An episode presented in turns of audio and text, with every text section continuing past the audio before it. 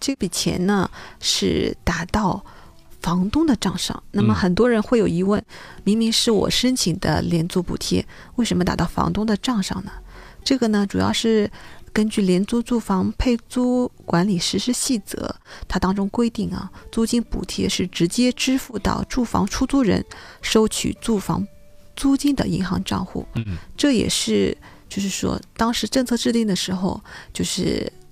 方便你的租金的缴交的一种方式。直接汇入的话，你就没有后顾之忧了。哦，这样，哎嗯，，对我们每年审计的部门呢，也会对每一户廉租家庭的发放情况进行审计，呃，尽量做到严格规范相关操作。那么刚刚吴科已经提到了啊，我们现在的受理也采取一些全市通办的要求，嗯，所以就是要求我们更加的规范、是严格把关，要做到我们廉租住房的应保尽保。嗯，那么现相对来说呢，对接诊窗口工作人员的要求也比较高啦，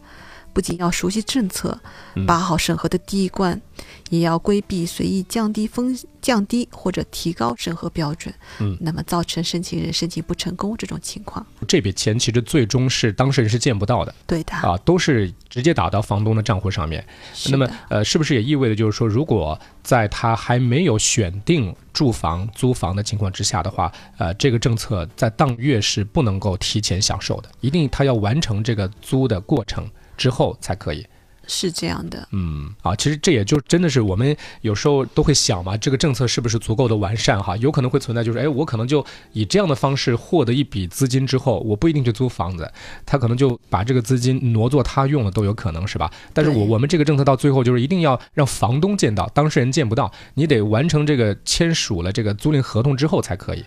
对啊，这样的话就真正的让我们这个政策在它该有的地方发挥作用啊！啊，再次的为这个政策点个赞，确实是非常的细致啊，也很全面、很严谨。